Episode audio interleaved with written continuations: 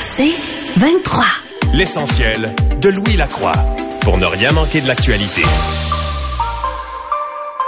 Alors, nous venons en paix, c'est ce qu'a dit Nancy Pelosi hier, la présidente de la Chambre des représentants des États-Unis, euh, alors qu'elle euh, entamait son deuxième jour à Taïwan. Alors oui, elle a dit ça hier, mais c'est, c'est, c'est, en fait, on se projette dans le temps parce que les autres, ils sont déjà dans le futur, si on veut. Mais Madame Pelosi, d'ailleurs, qui s'apprête à quitter euh, Taïwan, donc elle a dit qu'elle était venue en paix alors que sa visite a déclenché la colère de Pékin, bien sûr.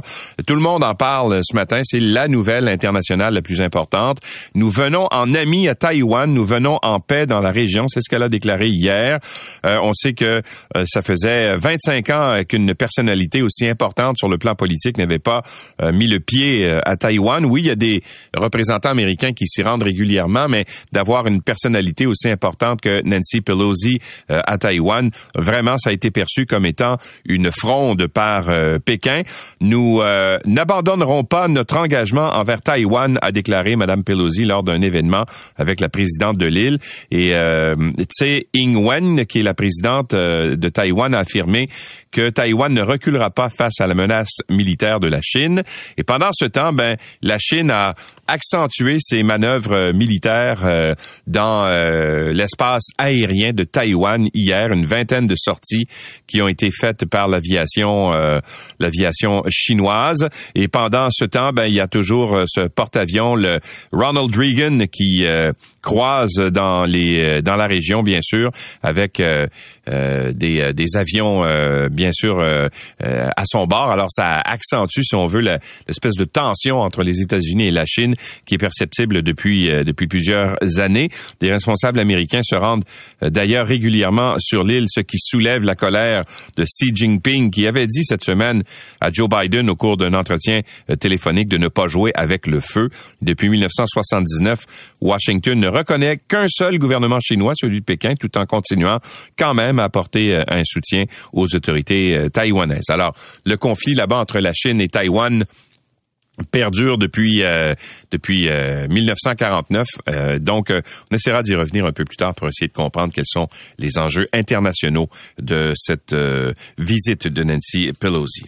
Mais revenons chez nous. ce matin, c'est le premier grand sondage préélectoral à deux mois, jour pour jour. On est le 3 août aujourd'hui là, et l'élection, la, prochaine élection au Québec a lieu à date fixe. On le sait depuis plusieurs années maintenant. ben puis deux élections, c'est à date fixe. Donc, ce sera le 3 octobre prochain.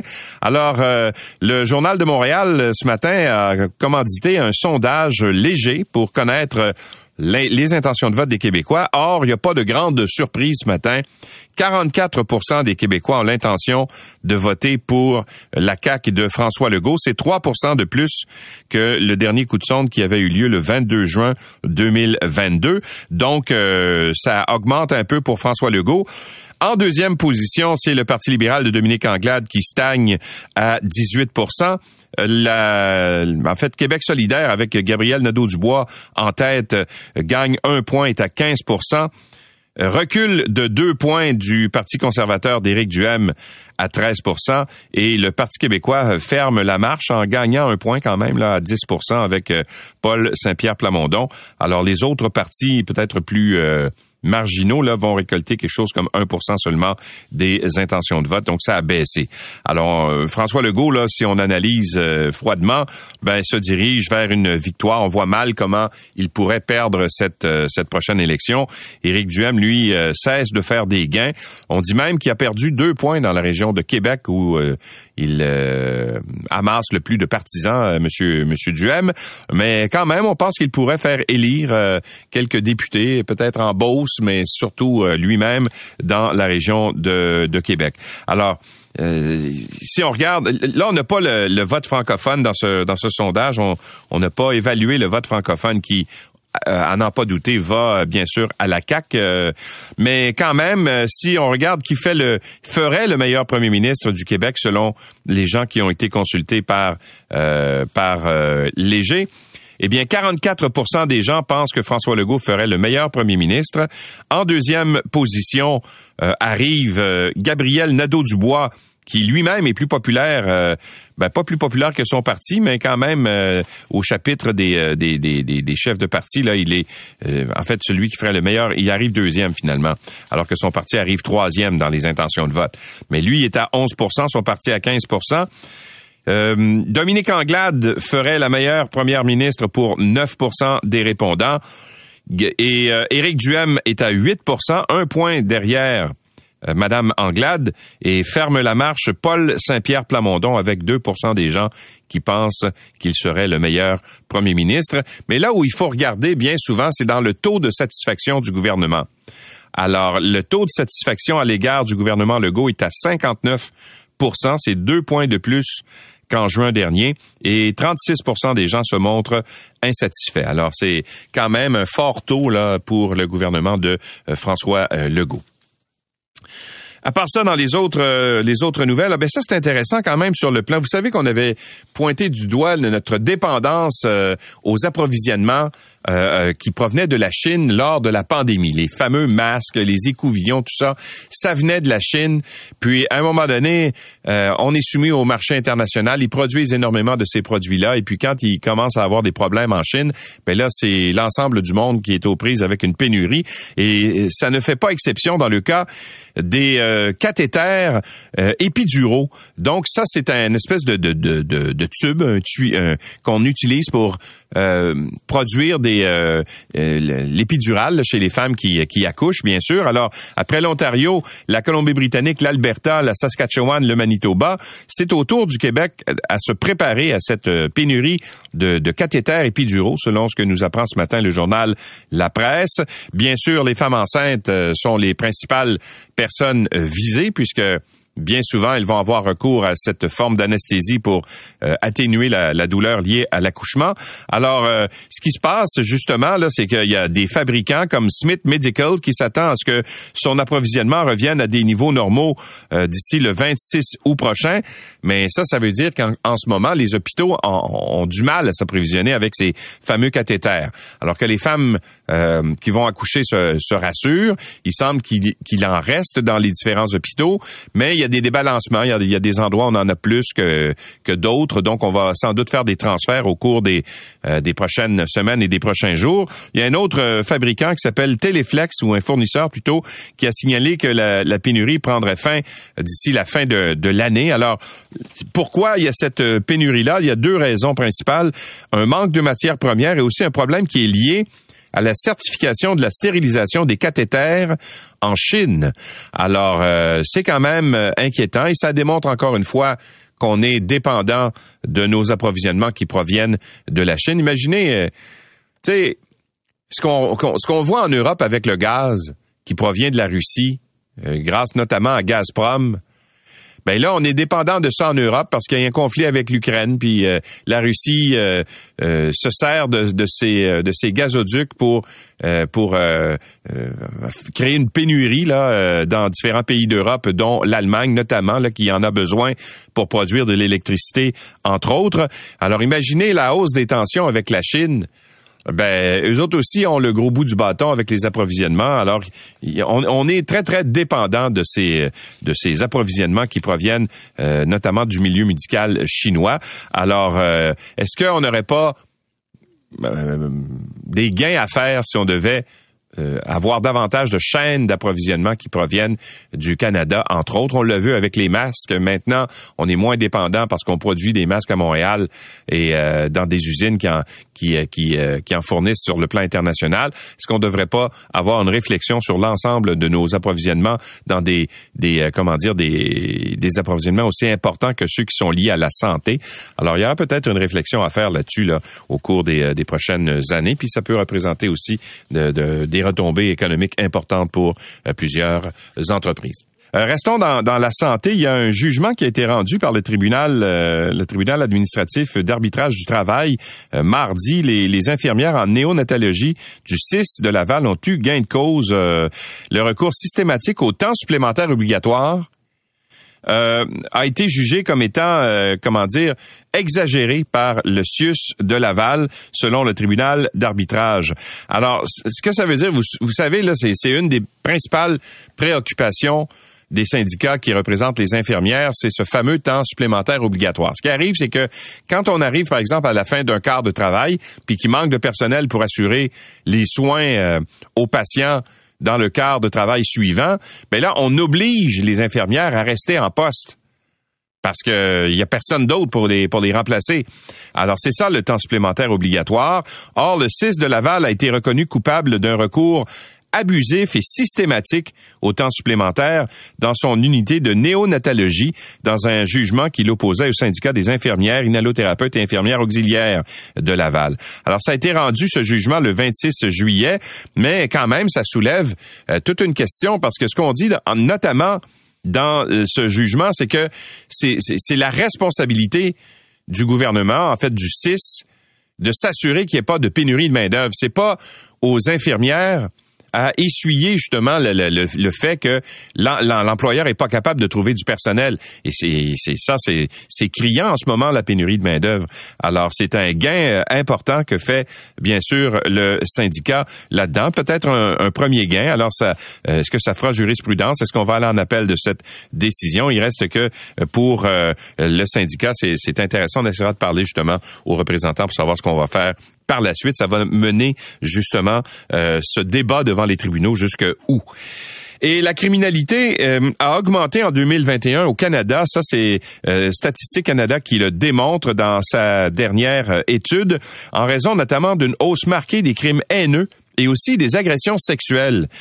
Il y a plus de 2 millions d'infractions au code criminel qui ont été déclarées à la police en 2021. Ça, c'est à la grandeur du Canada, bien sûr. Là. Ça veut dire 25 500 affaires de plus qu'en 2020. C'est une hausse de, de 1% Alors, qu'est-ce qui explique ça? Euh, on dit notamment que dans les cas d'agression sexuelle, c'est peut-être pas qu'il y en a plus qui sont euh, qui sont qui sont rapportés, en fait plus qui, qui sont qui sont commises euh, des agressions, mais il y en a plus qui sont rapportés. Peut-être que toute la vague justement du fameux MeToo, etc. Il y a une espèce de comment dire, j'allais dire de démocratisation du fait que euh, il y a moins de crainte maintenant de rapporter, je pense, à la suite de tous ces cas qui ont été médiatisés. Donc, peut-être que les femmes, notamment, se sentent plus à l'aise maintenant de rapporter. Ça pourrait expliquer une partie de la hausse. Mais il y a aussi une correspondance à faire avec la pandémie, je pense, de ces agressions, de la hausse de la violence conjugale, entre autres choses. Alors, il y a quand même des liens assez importants à faire. Le Québec est la province où ce qu'on appelle l'indice de gravité de criminalité est la plus faible au pays. Ça, c'est quand même euh, une bonne nouvelle. Il s'agit de 54,3, alors que la moyenne canadienne est à 73,7. Bref, les crimes motivés par la haine ont bondi de 27 sont passés de 2646 en 2020 euh, et aujourd'hui, ils sont à 2019. C'est des crimes qui ont augmenté de 72% Alors, c'est assez important. Moi, je le vois dans les courriels qu'on reçoit. Il y a davantage de courriels haineux ou en fait de, de, de courriels agressifs que je reçois depuis la pandémie. Je ne sais pas pourquoi mais j'en reçois, écoutez, dans la seule journée d'hier, c'est beaucoup la, même personne quand même qui, qui envoie ça de façon inutile. Parce que je comprends pas pourquoi euh, s'acharne à faire ça. Puis je pense une personne qui manque euh, deux, trois, euh, deux, trois boulons au cerveau, là, mais quand même, on reçoit, euh, nous les journalistes, et quand je parle avec mes collègues, ça arrive euh, de façon de plus en plus régulière, des gens qui s'expriment de façon euh, haineuse, de façon agressive sur les médias sociaux euh, et aussi sur les, les, courriels envoyés aux journalistes. On le constate. Alors, j'espère que c'est pas une tendance à la hausse là, mais il reste que ça, c'est de plus en plus présent. Et parlons de la course à la direction du Parti conservateur. Euh, on sait que Pierre Poilièvre euh, euh, est, en tête de cette course-là. Il devient le chef de... Et s'il devient le, chef du Parti conservateur, ben, il y a des députés qui pourraient songer à leur avenir politique, notamment Joël Godin, qui est député dans le secteur de, de, de Port-Neuf, euh, dans la région de Québec, euh, qui va réfléchir à son avenir comme député au sein du Parti conservateur. Quant au sénateur Jean-Guy Dachenet, lui, il promet de déchirer sa carte de membre. Alors, euh, juin, avant la tenue du troisième débat officiel qui aura lieu aujourd'hui, ben, les deux parlementaires pro-Charret manifestent leur inquiétude quant au sort qui attend leur parti si Pierre Poilièvre devient le chef. Et euh, il y a des options qui s'offrent, dit-il, euh, à Joël Godin, euh, le député. Il dit soit je démissionne comme député, soit je me rallie à un autre parti qui siège à la Chambre des communes, soit je siège comme indépendant ou encore je participe à la création d'un autre parti. Alors, c'est les options qui s'offrent à lui. Et quant au sénateur Dagenet, lui, il a écrit une lettre qui a été envoyée euh, euh, aux membres du parti au cours des, dernières heures. Il dit, il va pas par quatre chemins d'ailleurs, il dit, le Parti conservateur du Canada ne joue rien de moins que son avenir sur l'échiquier politique canadien avec l'actuelle course au leadership. Et il ajoute, euh, la France a Marine Le Pen, les États-Unis ont eu Donald Trump. Est-ce vraiment nécessaire d'avoir Pierre Poilièvre? Euh, cette personne-là peut devenir premier, premier ministre. Alors, c'est une euh, des inquiétudes qui sont partagées ce matin la, dans le journal La Presse. Et juste pour vous donner une idée de l'avance que peut avoir Pierre Poilievre, notamment sur le plan financier. L'argent en politique, ça explique souvent beaucoup de choses.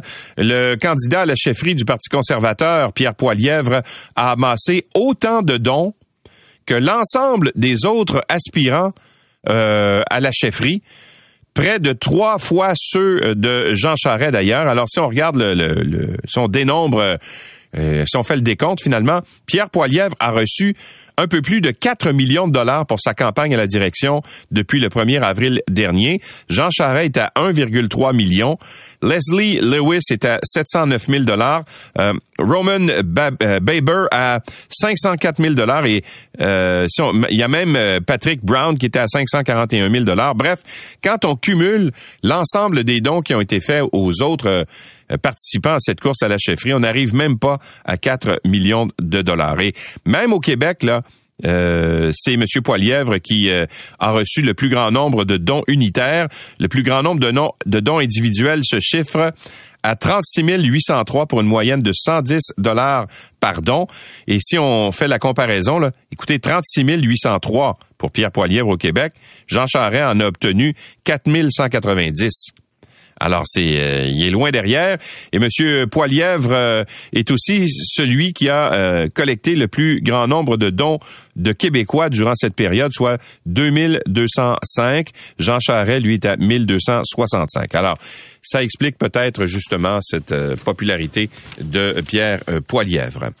Et tiens, je vais terminer avec avec cette nouvelle que je trouve quand même assez révélatrice de l'appât du gain que peuvent avoir certaines entreprises financières. On apprend dans le journal de Montréal, en fait, c'est un jugement qui a été rendu en Californie et dont on fait état dans le journal de Montréal ce matin. Vous savez, euh, ce, fameux, euh, cette fameuse entreprise montréalaise euh, qui, qui, produit de, la, de, la, porno finalement, qui s'appelle MindGeek. Eh bien, l'empire montréalais de la porno a bénéficié de l'aide de la compagnie de cartes de crédit Visa pour commercialiser ces vidéos troublantes de pornographie infantile selon un, jugement qui a été rendu aux États-Unis.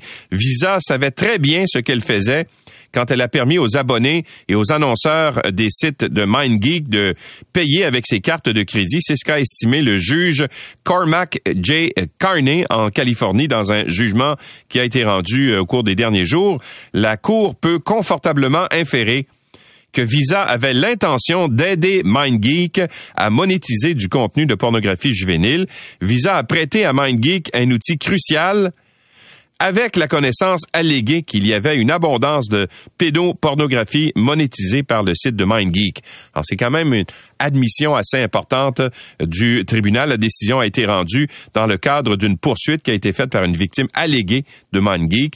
Euh, la jeune fille avait 13 ans lorsque des euh, vidéos d'elle euh, nues euh, dans des situations de relations sexuelles ont été publiées sur Pornhub et donc distribuées par la suite. Alors elle réclame bien sûr réparation. L'essentiel de Louis Lacroix pour ne rien manquer de l'actualité.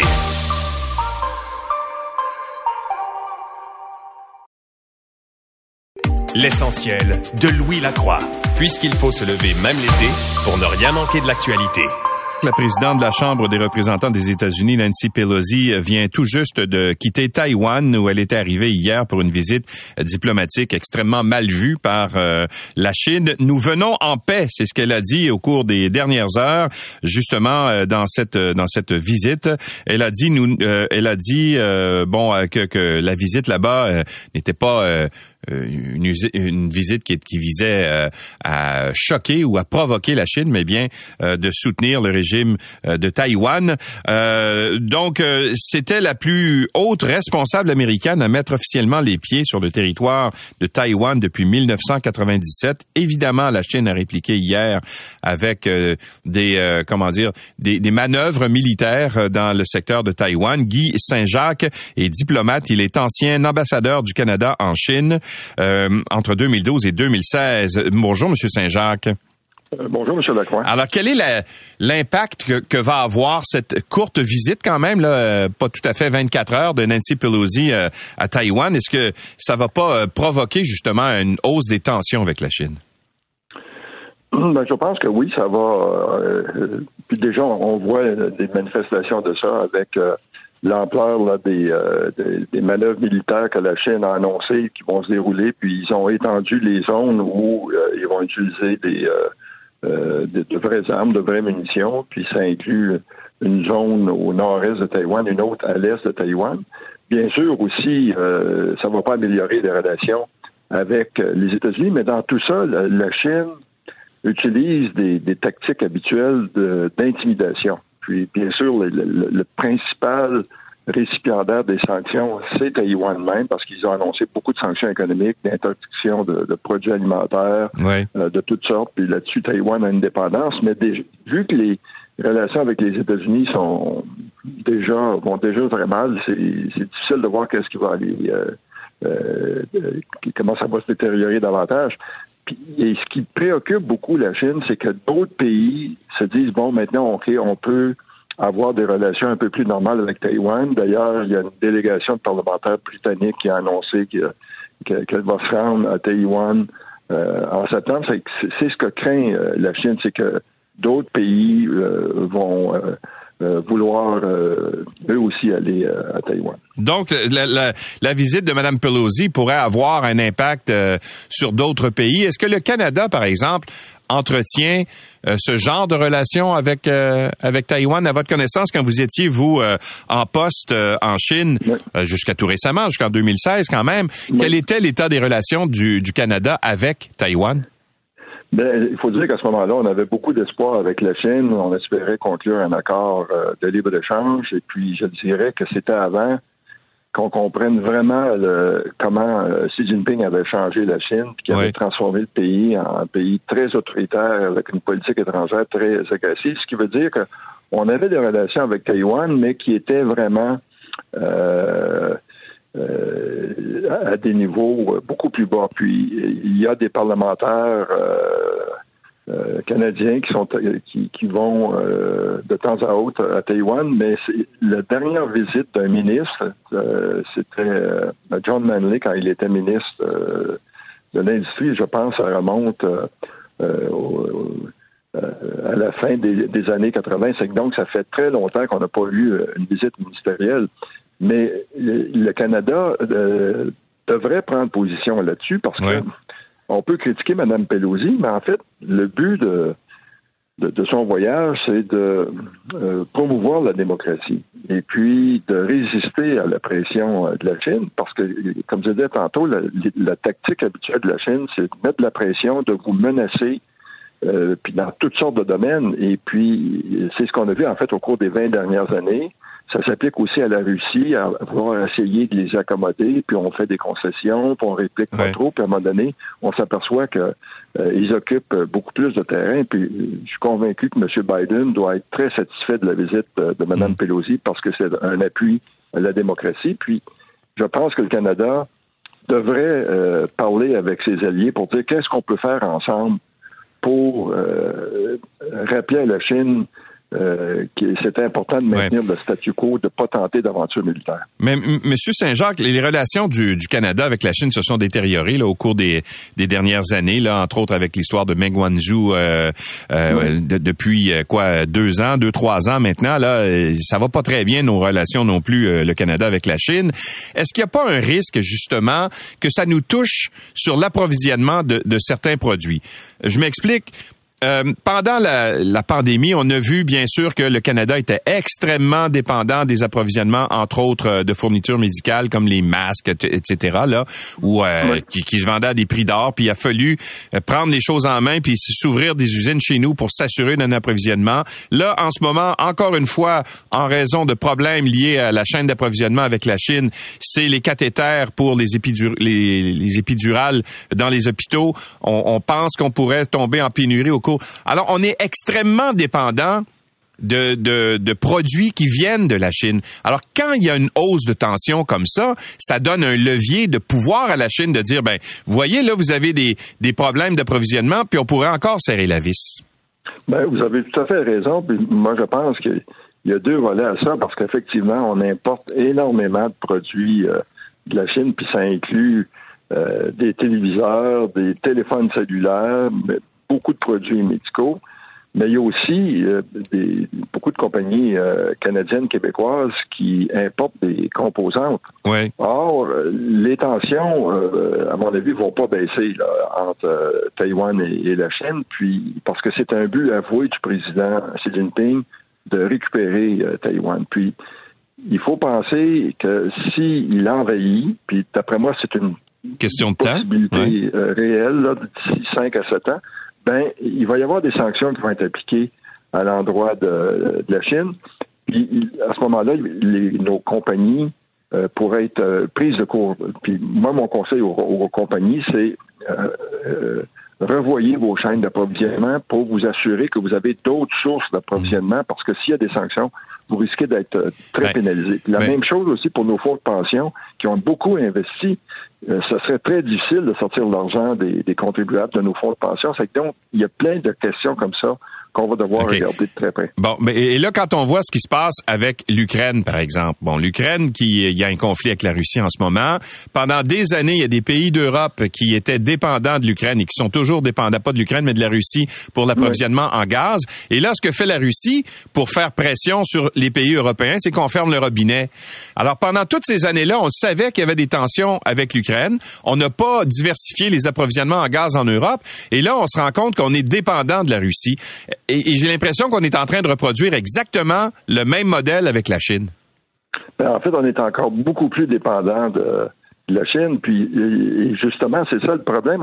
On, c'est un peu la politique de l'autruche. On voulait pas reconnaître qu'il y avait des dangers, que, puis on, ne voulait pas reconnaître quel genre de régime. Maintenant, on le sait très bien, puis je pense qu'il faut changer nos pratiques.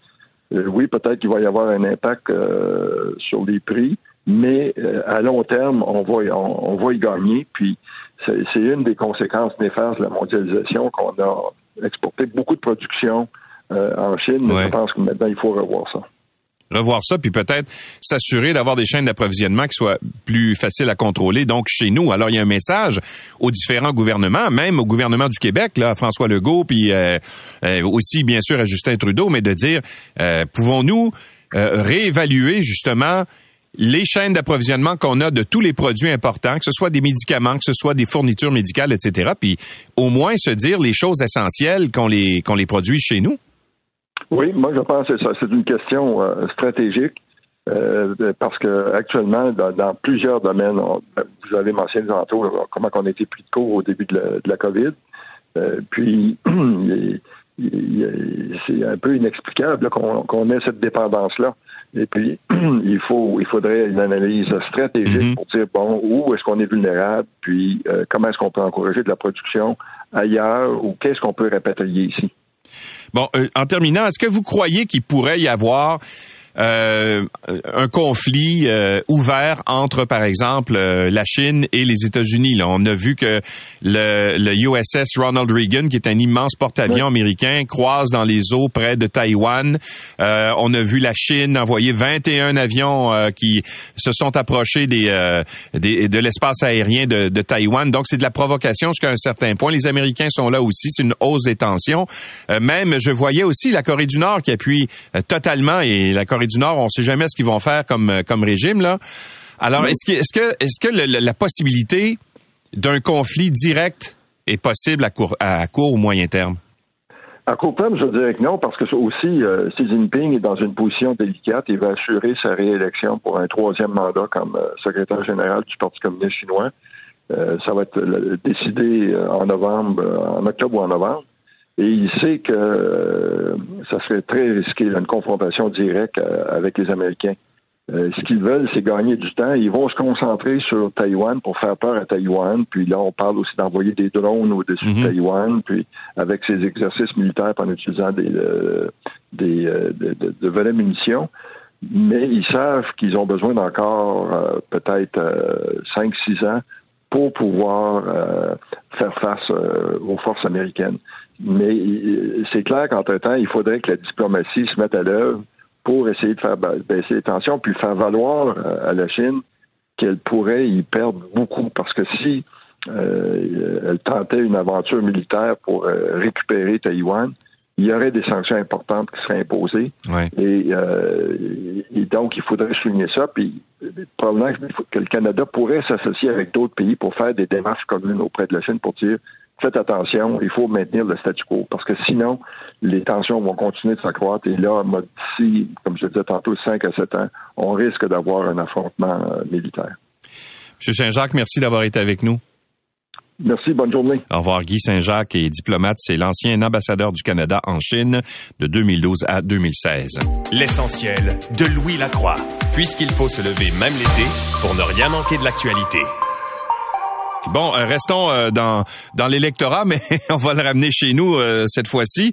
à deux mois, jour pour jour de la prochaine élection provinciale, on apprend ce matin, grâce à un nouveau sondage léger qui a été réalisé pour le Journal de Montréal, que la CAQ est toujours en tête de la course. C'est pas une très grande surprise. 44 cependant des intentions de vote. la position du gouvernement en poste continue de se consolider. Le parti de François Legault qui semble voguer vers une victoire à moins d'un miracle ou encore d'une gaffe, mais monumentale. Jean-Marc Léger est président de la firme de sondage Léger 360.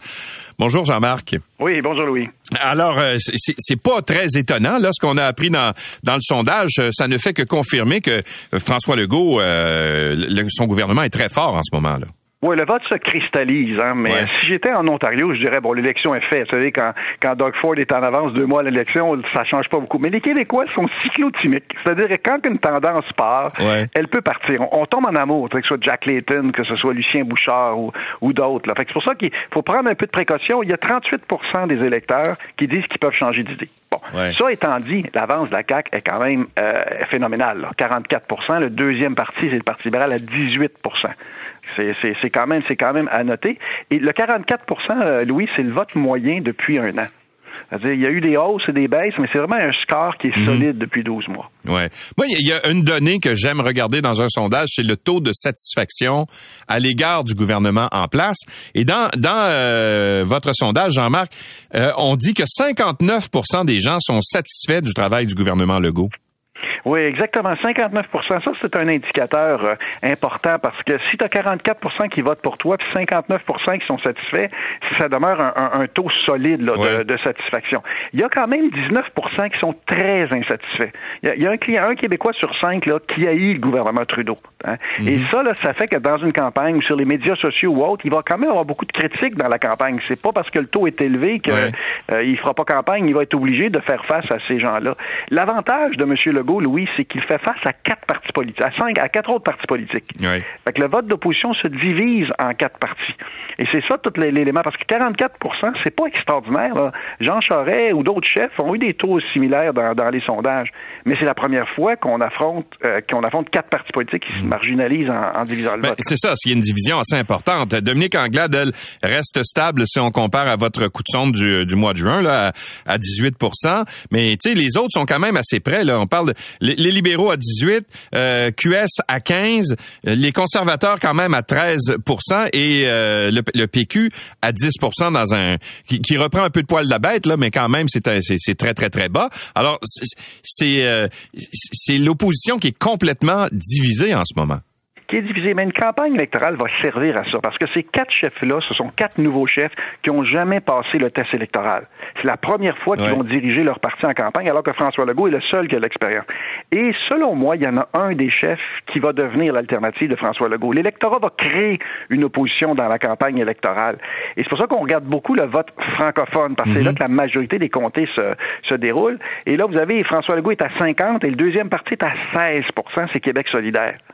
16% Fait que l'écart est considérable, mais le PQ et Québec solidaire deviennent le deuxième choix de plusieurs électeurs. C'est eux qui ont le plus de potentiel à grimper dans, dans les sondages, mais c'est pas encore le cas mhm. aujourd'hui à deux mois des élections. Bon. là où, la, où euh, François Legault avait perdu des plumes au cours des derniers mois, c'est pendant tout le débat entourant l'insatisfaction à la fin, là, tu sais, les mesures sanitaires. Les gens commençaient à trouver ça difficile, puis tout ça. Alors, tu avais François Legault qui baissait, puis tu avais Éric Duhem du Parti conservateur qui, lui, euh, était opposé aux mesures sanitaires, tout ça, qui lui montait. Là, on parle de moins en moins de la pandémie parce que, bon, les mesures sanitaires sont toutes levées, etc. Et là, on constate que François Legault monte, puis Éric Duhem baisse. Il y a un lien, là, entre les deux. Ah oui, il y a un lien parce que l'insatisfaction, la baisse qu'il y avait eu il y a quelques semaines de François Legault était directement liée à ça, aux, mesures sanitaires. Et, c'est là qu'Éric Duhem a éclos comme chef. Il a grimpé jusqu'à 15% mais ce sondage-là n'est pas une bonne nouvelle pour lui parce que la première fois, il réduit à 13% d'intention de vote. C'est comme si c'était le parti d'un seul enjeu. Fait que si la COVID n'est pas là, euh, Éric Duhem a de la misère à se positionner. Par contre, on sait qu'il y a les chances qu'il y, a une résurgence de la, COVID en septembre sont élevés. Fait que ça peut revenir, euh, ce, débat-là, mhm. au moment où on se parle. On a demandé aux Québécois lequel des chefs est le mieux pour gérer la vague de la COVID, et François Legault est à 49 fait que Donc, euh, là-dessus, sur ce dossier-là, François Legault, même s'il y a beaucoup d'insatisfaits, de critiques, puis quand vous suivez les médias sociaux, vous voyez cette euh, pléthore de, de, gens complotistes là, qui, qui sont très hargneux à l'égard du gouvernement actuel. malgré ça, la majorité silencieuse des gens appuie François Legault. Bon. deux choses sur le Parti libéral je vois là, dans la, question que vous posez sur qui ferait le meilleur premier ministre. François, Legault arrive à 44% C'est le même score que, fait son parti en termes d'intention de, vote. Euh, par la suite, il y a Gabriel Nadeau-Dubois à 11% Dominique Anglade n'arrive que troisième à 9% derrière GND. Oui, mais les quatre chefs d'opposition sont moins populaires que leur parti. Ouais. Que ce soit Gabriel Nadeau, Dominique Anglade, Éric Duhem ou Paul Saint-Pierre Plamondon. Mais parce que depuis deux ans, ils vivent dans l'ombre juste Éric Duhem qui aurait sorti un peu particulièrement dans la région de Québec, mais vivent dans l'ombre. Dans une campagne électorale, là, ils vont être sous la lumière. On va voir de, quel bois ils se chauffent. D'ailleurs, dans le sondage, il y a une série de questions qualitatives que j'ai posées sur les qualités. Avec qui vous aimeriez prendre une bière? Louis, c'est une drôle de question, là, mais ça, ça donne l'émotion à l'égard des, euh, des, chefs. Et là, c'est Gabriel Nadeau-Dubois là, qui est le numéro deux euh, sur ce type de questions-là. Qui est le plus sympathique? C'est là que Mme Anglade et M. Paul Saint-Pierre Plamondon grimpent mm-hmm. un peu. Puis François Legault, il est vu comme, il est vu comme quelqu'un de compétent. Fait on a une série de questions pour mesurer, dans le fond, l'émotion, parce que dans la campagne, les Québécois, là, moi, je tourne partout à travers le monde, au Québec, quelque chose de particulier, c'est qu'on tombe en amour avec quelqu'un à chaque campagne électorale.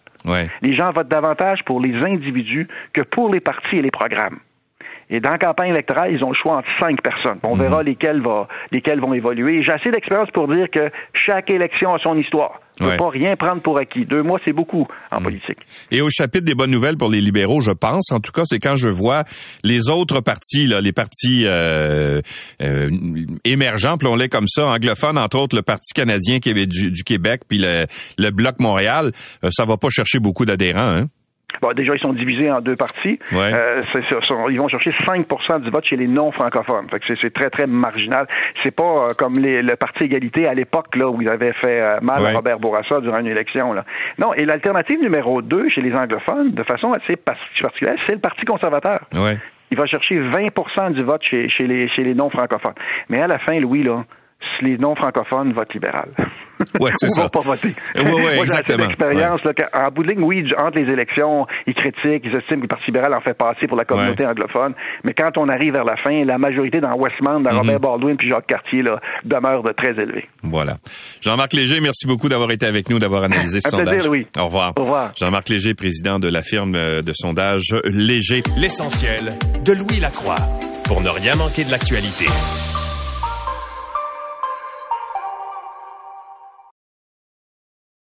L'essentiel de Louis Lacroix, puisqu'il faut se lever même l'été pour ne rien manquer de l'actualité. Parlons de cette euh, victoire hier euh, d'un syndicat euh, devant le, le- le tribunal d'arbitrage du travail qui a donné raison aux infirmières en néonatologie du 6 de Laval sur l'utilisation des heures supplémentaires obligatoires. En fait, le 6 de Laval a été reconnu coupable d'un recours abusif et systématique au TSO qui normalement devrait être utilisé juste en situation d'urgence. Mais là, il semble que ce soit devenu comme une sorte d'habitude. Euh, Derek Cyr est le président du syndicat des infirmières, inhalothérapeutes et infirmières auxiliaires de Laval. Bonjour, Monsieur Cyr. Bonjour, Monsieur Lacroix. C'est intéressant. Bon matin. C'est intéressant quand même cette, cette décision-là qui tend à démontrer en fait que maintenant le, le- le- le temps supplémentaire obligatoire c'est rendu la norme. Hein?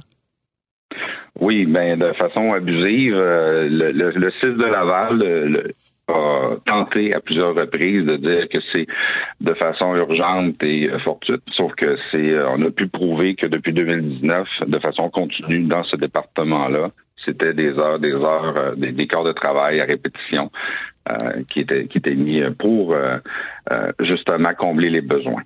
Donc, autrement dit, pour combler la pénurie de main-d'œuvre, ben, on force les infirmières à rester au travail après leur quart de travail. C'est ça le temps supplémentaire obligatoire. Oui, tout à fait. Et euh, pour nous, c'est comme de, de garder des gens en otage pour pouvoir donner des soins. Et euh, le fait de, de, de garder les gens comme ça, ben ça crée des, risques psychosociaux euh, sur les travailleurs, de l'anxiété, euh, euh, de l'irritabilité, des problèmes de concentration, des maux de tête. Et on a même des, des gens qui sont venus témoigner qu'ils se sont endormis au volant en rentrant chez eux après leurs 16 heures de travail ce qui est quand même très dangereux. Là. Vous savez que les, les camionneurs en tant que tels euh, ont des obligations de ne pas conduire pour ne pas tuer les gens sur la route à 30 ans d'heure, mais on est capable de garder des infirmières euh, pour donner des soins spécialisés à des, euh, des, des enfants, euh, des, des bébés de 32 semaines.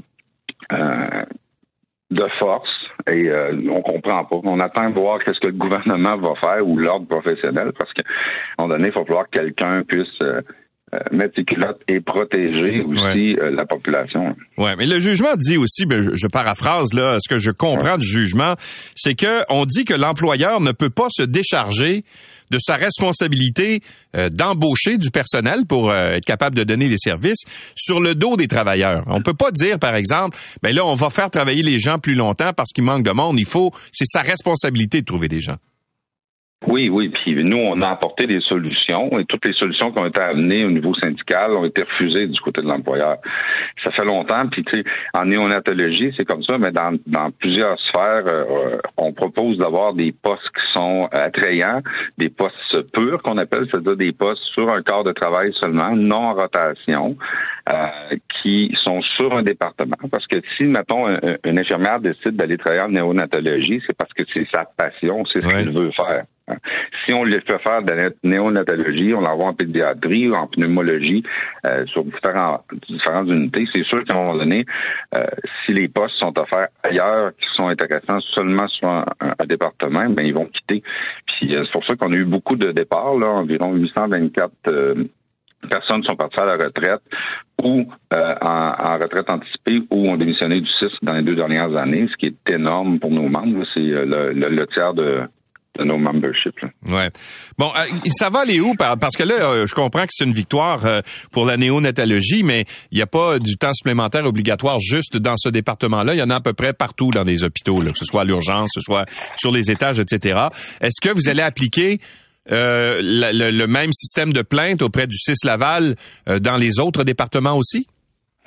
Oui, ben en fait, depuis le début, depuis le 29 mai, depuis le début des vacances, en fait, on a déposé euh, pour deux autres unités 66 griefs en lien avec des TSO. tant à l'urgence qu'au module naissance, parce que vous savez que le mère-enfant, il y a mère-enfant, néonat et naissance, ou est-ce que en fait la même chose se produit et l'urgence en ce moment, il y, a beaucoup, il y a eu beaucoup de TSO aussi cet été, donc on est rendu à 66 griefs de déposés depuis le 29 mai. Alors, est-ce qu'il va y avoir des bris de service causés par cette décision-là, en ce sens que euh, on peut pas d'un coup de, de, de, cuillère à peau là euh, inventer des infirmières en néonatologie euh, notamment là.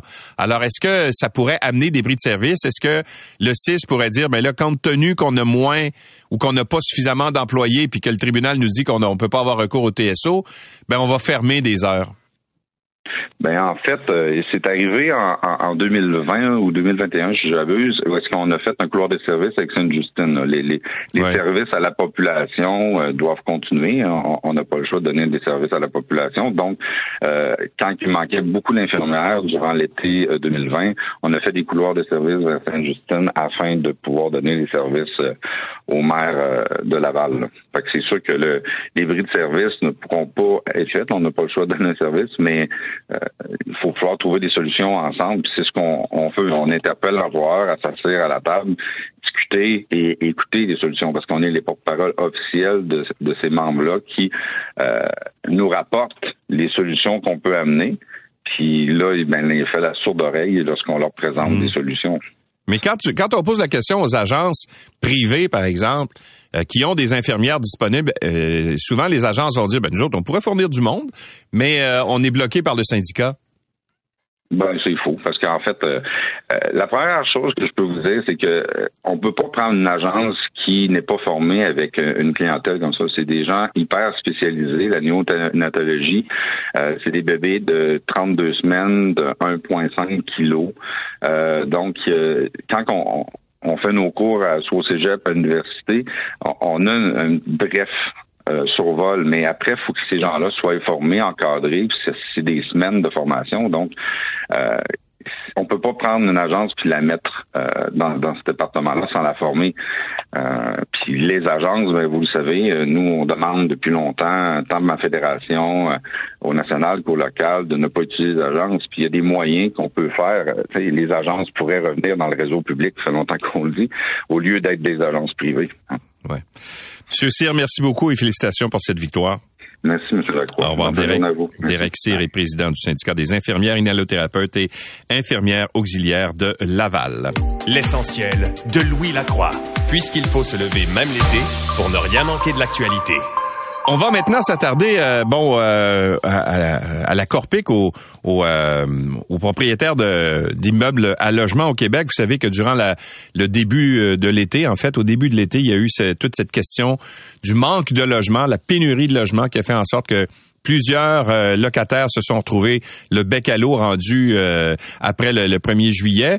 Mais quand même, il y a des gens qui se sont trouvés des logements, bien souvent, qui étaient très chers, de sorte que des propriétaires locatifs du Québec anticipent maintenant une hausse de non-paiement de loyer. Euh, on dit que un propriétaire sur cinq affirme qu'au moins un de ses locataires a quitté son logement sans payer au cours du dernier mois dans un sondage qui a été mené auprès de 1200 propriétaires. Marc-André Plante est directeur des affaires publiques et des relations gouvernementales à la Corpic, la Corporation des propriétaires immobiliers du Québec. Bonjour, Monsieur Plante. Bonjour, Monsieur Lacroix. Alors, est-ce que c'est pas justement parce que les loyers ont tellement augmenté au cours des derniers mois que les gens sont plus capables de se les payer, de se les, d'assumer ça?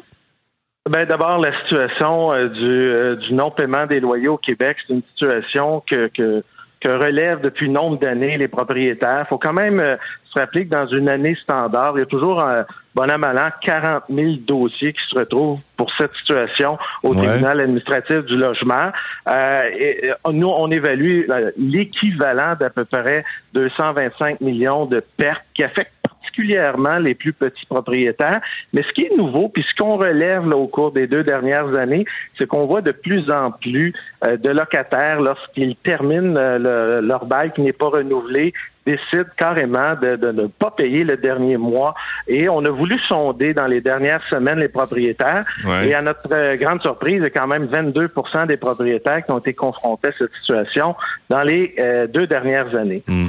Quant à la situation, oui, oui. Non, non, mais j'allais dire, est-ce que vous n'êtes pas un peu responsable de ça? On a vu en bien des endroits des coûts de loyer qui ont augmenté. Je pense à Granby, là, ça augmentait de près de 50% Puis il y a des endroits au Québec où vraiment les, les, les, loyers sont en sont en explosion. Alors c'est pas étonnant jusqu'à un certain point qu'il y ait des gens qui soient plus capables de, de, de les, euh, de les payer puis de de, de, en fait de s'offrir un logement jusqu'à un certain point. Permettez-moi d'abord de rectifier, je pense, parce que on regarde l'enjeu de l'accroissement du, du, des loyers au Québec. Je pense que c'est important d'avoir une perspective qui est un peu plus longue. Quand on regarde au cours des 20 dernières années, là, le, la hausse du, du, prix des loyers au Québec a essentiellement suivi l'inflation c'est important de souligner qu'au cours des 20 dernières années, les nouveaux logements qui se sont ajoutés sur le marché sont souvent euh, de plus grande qualité, ont été construits avec une qualité supérieure et surtout avec un niveau euh, de commodité qui est beaucoup plus grand. Maintenant, quand on regarde l'évolution du prix des loyers, il en demeure pas moins qu'au Québec, on paie 33% moins cher que dans le reste du Canada. Euh, il y a effectivement une situation de rareté du logement.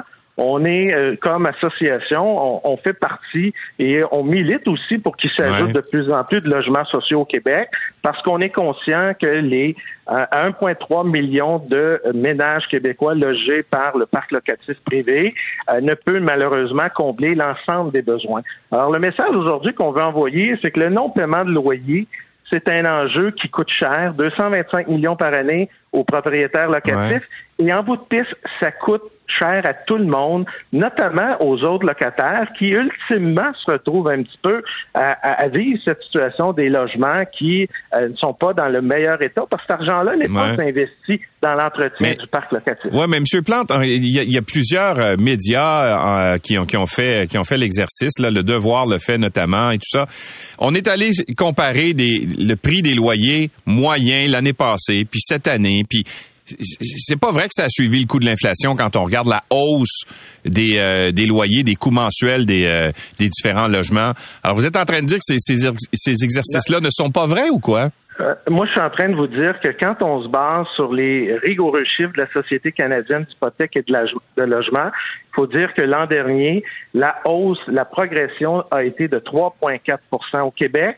Et quand on regarde en perspective au cours des 20 dernières années, je le dis et je le répète, les loyers ont progressé exactement au coût de la vie. Et donc, quand on regarde statistiquement les données rigoureuses qui ont été établies, et là, on ne parle pas des petites annonces sur Kijiji qui sont analysées euh, par un robot électronique. Là, on parle de données robustes, évaluées annuellement, Aujourd'hui, j'ai aucune difficulté à hmm. défendre le fait que les loyers suivent exactement l'inflation depuis 20 ans. Et je voudrais même que dans les, logements qui ont été construits entre 1960 et 2000, on, voit même que c'est en deçà de l'inflation euh, euh, le, coût des loyers. Alors tout ce qu'on nous a dit depuis un mois là, euh, des différentes organisations, entre autres, je pense au regroupement des comités de logement, euh, que les loyers augmentaient de façon euh, exponentielle au Québec. Tout ça, c'est faux. Quand on nous dit, par exemple, que dans le secteur de Rivière-des-Prairies, Pointe-aux-Trembles, ça a augmenté de 6,1% par rapport à 2021, euh, 5,2% pour le reste de l'île de Montréal, euh, que dans les régions, notamment là, dans le secteur de Grande-Bay, ça augmente de façon folle. Puis tout ça, c'est faux. Moi, ce que je suis en train de vous dire, M. Lacroix, c'est qu'il faut regarder en perspective l'évolution des, des, loyers sur une plus longue période. Quand on sort une donnée, par exemple, sur 12 mois, il faut aussi la regarder plus largement. Par exemple, on sait fort bien que les nouveaux logements construits vont nécessairement être des loyers qui vont être un peu plus élevés. Les coûts de construction sont en hausse. Les coûts euh, de, mise, de mise euh, sur le marché de ces nouveaux logements, mais leur niveau est de plus grande qualité, faut le souligner, viennent aussi euh, rehausser ce que j'appelle les loyers disponibles aujourd'hui, parce que ce sont des nouvelles constructions. Mais quand on regarde l'ensemble du parc locatif, puis qu'on prend les données de la Société d'hypothèque et de logement du Canada, Pour la dernière année, c'est 3,4% J'ai pas besoin de vous dire que la hausse de l'inflation était plus élevée là, mm. au cours de la dernière année. Bon. Alors, à vous entendre, il n'y a aucun problème euh, dans le, coût des logements au Québec. Pourtant, on n'a jamais eu autant de gens qui ont eu du mal à se trouver un nouveau logement ou abordable euh, que, euh, cette année. on ne dit pas qu'il n'y a aucun problème. Au contraire, il faut adresser un certain nombre d'enjeux. Je pense que de de renforcer la construction, d'avoir d'encourager notamment euh, plus de propriétaires à s'investir dans un contexte qui où il y a un mhm. nuage gris, il faut le dire. Là. Euh, investir dans l'immobilier aujourd'hui, c'est un peu plus difficile qu'il y a euh, quelques années. Et, on pense aussi que le, les gouvernements, on s'en va à l'aube d'une campagne électorale, va devoir aussi mettre la main à la pâte de construire plus de logements sociaux et abordables. Ça, c'est important pour nous aussi. Mais Monsieur Plante, qu'est-ce que vous ce matin à la une du devoir, il y a une situation qui touche justement le logement en Gaspésie. On sait que là-bas, il y a eu énormément de gens au cours des deux ou trois dernières années. La Gaspésie, c'est devenu une destination, ça, les îles de la Madeleine, là, vraiment là, très très populaire. Puis ça a été amplifié avec la pandémie. Mais là, il y a un phénomène là-bas qui fait en sorte que il y a des, des, des gens qui travaillent à Gaspésie, des locataires là-bas, qui sont obligés de quitter leur logement pendant l'été parce que les propriétaires disent parfait, je vais te louer pour le restant de l'année, mais pendant l'été là qui est la grosse période touristique, moi je vais prendre mon logement puis je vais le louer euh, à des touristes pour augmenter mes profits. Puis il y a, l'exemple, entre autres, d'une femme qui s'appelle euh, Mia La Rochelle, qui, elle, est, mère de famille. Elle a quitté son appartement le 1er juillet dernier, puis elle va revenir juste à la fin de l'été. Pourquoi? puis cette femme-là, elle a de l'argent, elle est capable de payer. C'est que pour avoir un logement, elle a été obligée de passer une entente avec son propriétaire qui a dit, parfait, je vais te louer, mais cet été, tu t'en vas vivre ailleurs. Alors, qu'est-ce qu'elle fait? Elle vit dans sa voiture, puis elle vit auprès de gens qui, gracieusement, lui offrent une chambre une fois de temps en temps parce qu'elle n'a pas de place pour se loger. Pas normal, ça. Monsieur Lacroix, vous avez totalement raison. Et depuis nombre d'années, la Corpic euh, dénonce, mais surtout souhaite un renforcement des lois encadrant la location court terme de type d'hébergement touristique. On l'a fait il y a quelques semaines et ça pose de réels enjeux, notamment dans les régions plus touristiques où il n'y a pas une offre d'hébergement extrêmement diversifiée. Euh, nous, on croit qu'il y a deux lois. D'un côté, on a une loi qui relève du tribunal administratif du logement. Et d'un autre côté, on a une loi qui est celle des Airbnb, de type Airbnb. Et la situation vécue euh, au, euh, en Gaspésie et dans d'autres régions renforce ce que nous demandons depuis nombre d'années. C'est d'abord d'avoir des lois beaucoup plus serrées, mais surtout de distinguer ceux qui font de l'hébergement euh, court, terme versus euh, mmh. le, le, logement au sens traditionnel des populations dans les localités, mais surtout qu'on protège notre parc locatif par des lois, par des règles qui vont être équivalentes, ce qui n'est pas le cas parce qu'aujourd'hui, les règles du jeu ne sont pas euh, euh, ne sont pas équitables entre l'hébergement à court terme et malheureusement ça pose de réels défis et ça ça amène ça doit amener le gouvernement à revoir sa loi. Fait que si je comprends bien la Corpic est contre ça les Airbnb puis euh, toutes ces affaires là. On l'a dénoncé sur vos zones il y a moins de deux semaines et on le fait partout historiquement, nous, on n'est pas contre le la, location court terme de type hébergement. Je pense qu'il y, y a un bien fondé. Ce qu'on dit par ailleurs, ça ne doit pas effriter euh, le, parc locatif actuel et on peut pas euh, avoir un logement qui va basculer d'un côté et euh, d'un côté et de l'autre dans une même année. Pour nous, ça nous apparaît important qu'on vienne clarifier les règles, puis surtout qu'on s'assure de protéger et de mmh. valoriser le parc locatif actuel ce qui malheureusement n'est pas le cas partout. et, la situation qui est décrite est assurément déplorable. Monsieur Plante, merci d'avoir été avec nous. Merci à vous. Au revoir. Marc-André Plante est directeur des affaires publiques à la Corpic. L'essentiel de Louis Lacroix. Merci d'avoir été avec nous. On se donne rendez-vous demain. C'est 23.